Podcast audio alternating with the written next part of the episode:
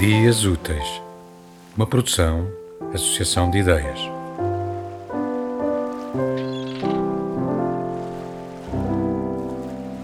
Once I summoned my courage and came downstairs while he was making ready to go to sleep on the couch. I asked him what he did all day long while I was working.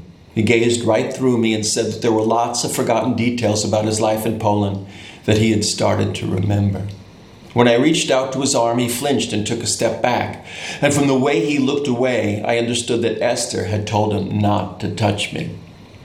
My next few days were full of fear and self recrimination, and dizziness occasionally overwhelmed me at work.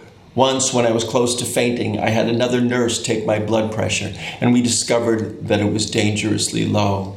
At night, during my frequent bouts with insomnia, my mind would travel downstairs to Shelley sleeping in our living room. I would tell him we'd get through this together, but in my imagination, he often refused to even look at me. Sometimes while Shelley slept, I'd sneak into the den to open all the windows and to clear out the stink of sweat and cigarettes. I'd sit at the desk where I pay our house bills, switch on the lamp, and read my French thesaurus for hours, improving my vocabulary.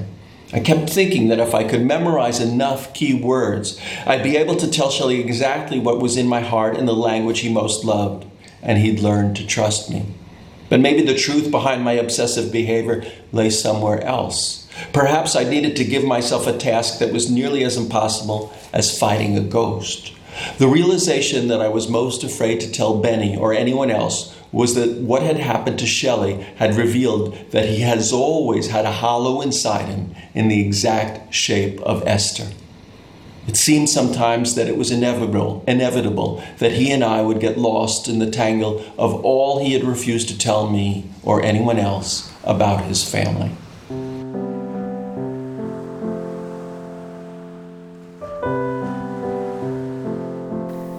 escutamos um excerto da versão americana de The Incandescent Threads de Richard Zimler, lido pelo autor.